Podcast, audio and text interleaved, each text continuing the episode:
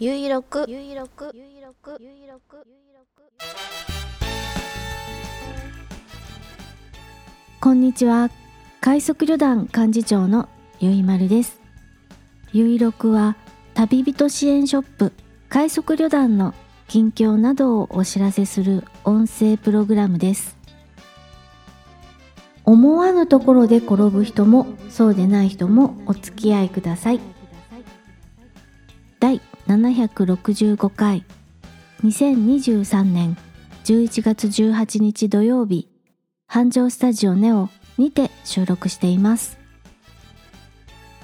北海道夕張。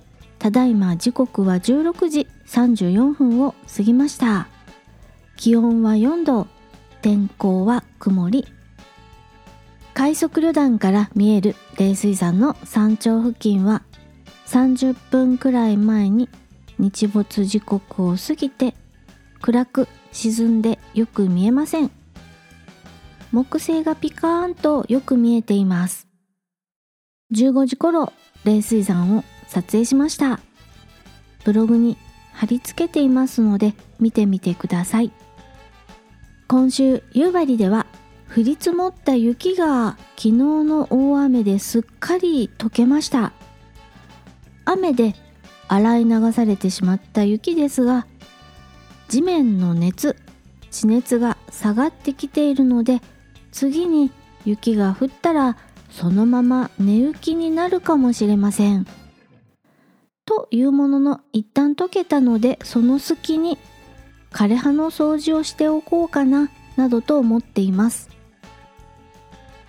今回は転んだお話をします。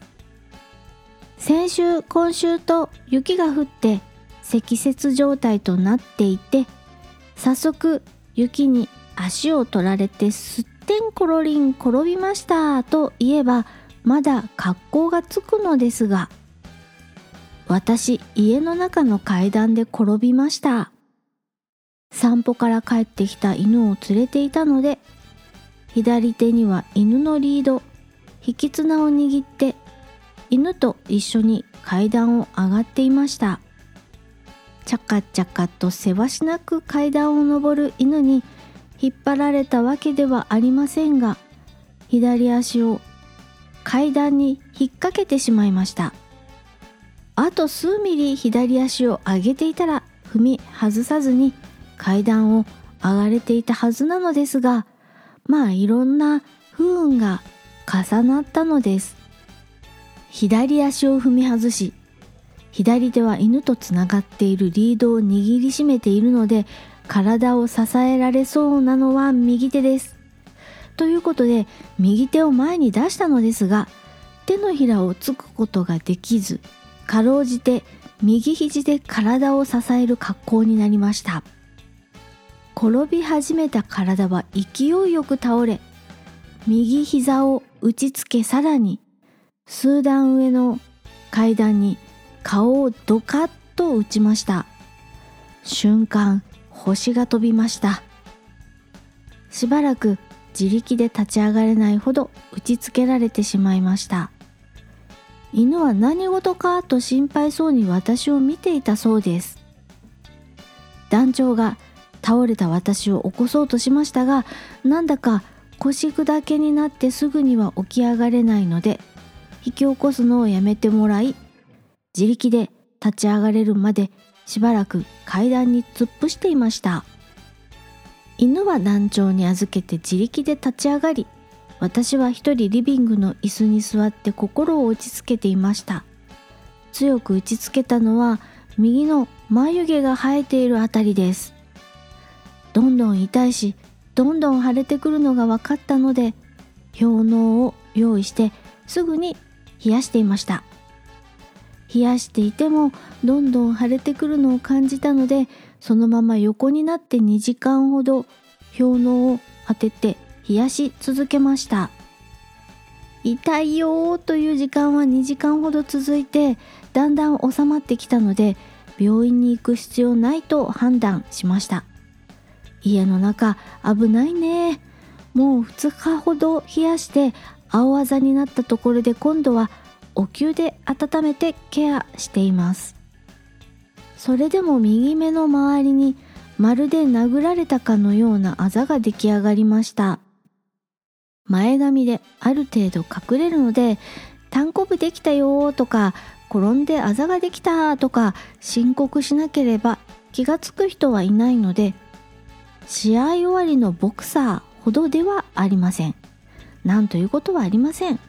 気にしているのは自分ばかり。ファンデーションを濃いめに塗り込んだり右目尻にできた赤い部分を化粧と言い逃れできるように左の目尻にも同じような色を塗るなりすれば問題なさそうです。厚生労働省の平成18年の資料をネットで見つけました。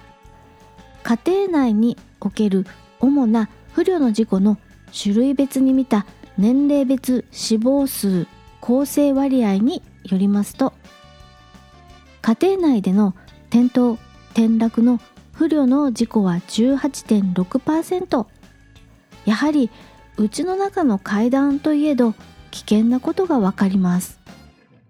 今回は家の中は危険がいっぱい。あなたも家の中だからと油断せずにどうか気をつけてください。のうちの階段で私が転んだお話をしました。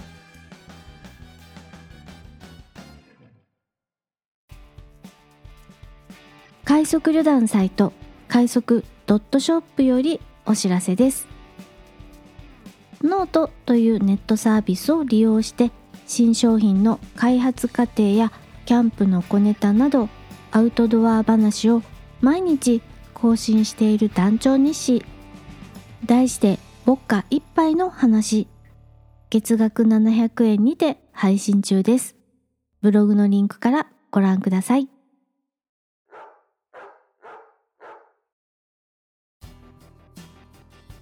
そんなこんなで最後まで聞いていただきありがとうございます。次回は来週土曜日。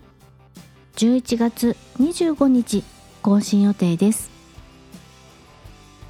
スモールパッキングコンフォート快速旅団ゆいまるがお送りしました。